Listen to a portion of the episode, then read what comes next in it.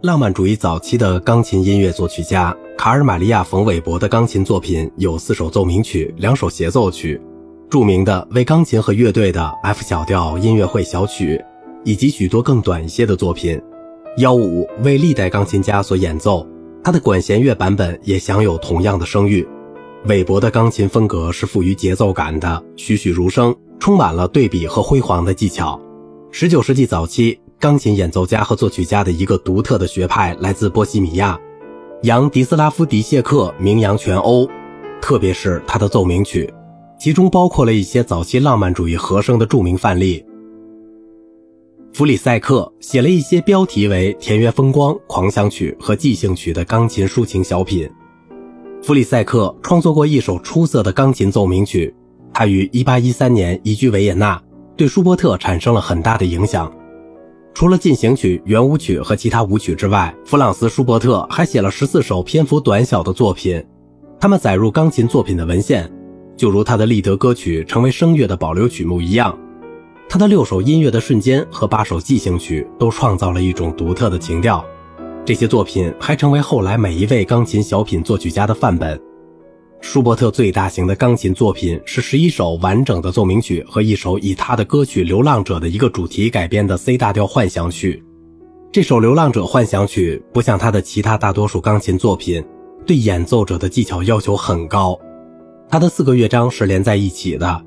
中心围绕着柔板和变奏曲，主题就是歌曲本身。其余的乐章也使用这首歌曲的动机。他创作了为钢琴四手联弹的严肃的二重奏。宏伟而迷人的 F 小调幻想曲，以及 A 大调回旋曲，他没有写过协奏曲。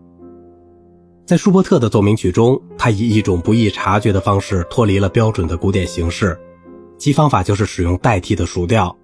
在城市部中引入三个调而不是两个。舒伯特奏鸣曲乐章中扩展的旋律，虽然自身并非做动机式发展的主题，却在不同环境中反复出现，每一次都有新的意义。有些慢乐章非常适合作为即兴曲或音乐的瞬间的发表，特别是 B 大调奏鸣曲中的那些慢乐章。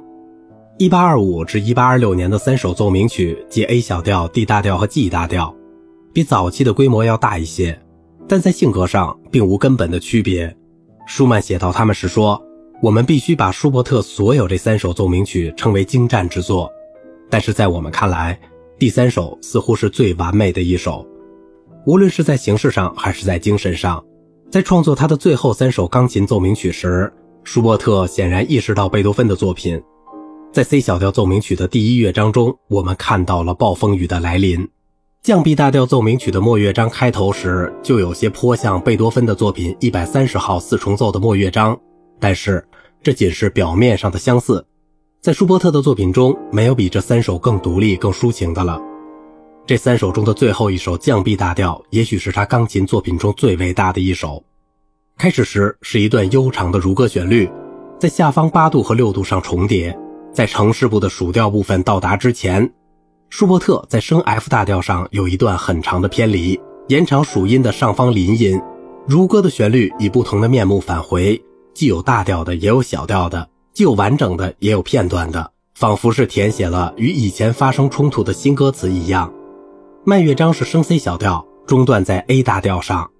这一乐章微妙变化的固定反复节奏是舒伯特的典型手法，一如尾声中有表情的延留音和大小调之间出人意料的转换。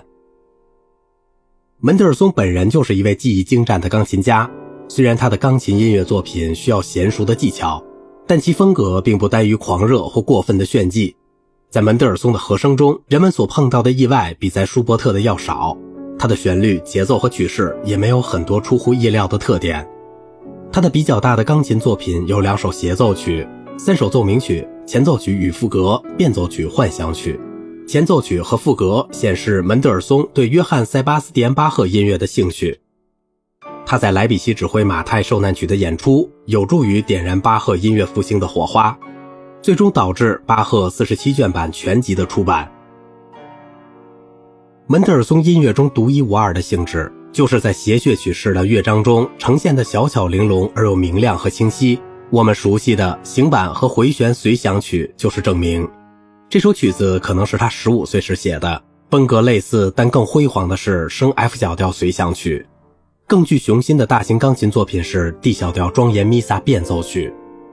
四十八首钢琴小品分八册间隔着出版，总名称为《无词歌》，大多数分册的名称是由出版商定的，其中还有许多钢琴小品的杰出范本，也是门德尔松作品中最好的。他最后的作品中有作品五十八号第四首和作品六十七号第四首。都是在一八四五年五月间两天之内创作的。他们发挥了钢琴的能力，适应于演奏者的不同的触键。期间旋律声大一些，伴奏声小一点，甚至二者由同一只手的手指来演奏。作品八十五号第四首的伴奏使用了上行爬音，紧接一个十六分音符的下行分解和弦的音型，只是在重要的终止式和转折点上才渐缓下来。在作品六十七号第四首中。十六分音符轮流伴奏旋律，当引子和间奏中缺乏旋律时，则以一个半音音型取代。这部作品进一步考验了演奏者的技巧，因为旋律音符经常被嵌入伴奏的音型中。当第一个例子要求乐器保持一个抒情的旋律线时，第二个例子就要求开玩笑式的轻松。十九世纪中期制造的钢琴响应了这些挑战。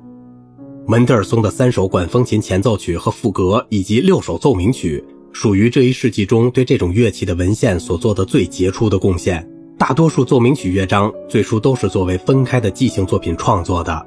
只是到后来才成为现在的样子。奏鸣曲中值得注意的是经常的副歌写作，以及门德尔松对路德教派众赞歌旋律的运用，特别是在第三奏鸣曲的第一乐章和第六奏鸣曲的前两个乐章中。好了，今天的节目就到这里了。我是小明哥，感谢您的耐心陪伴。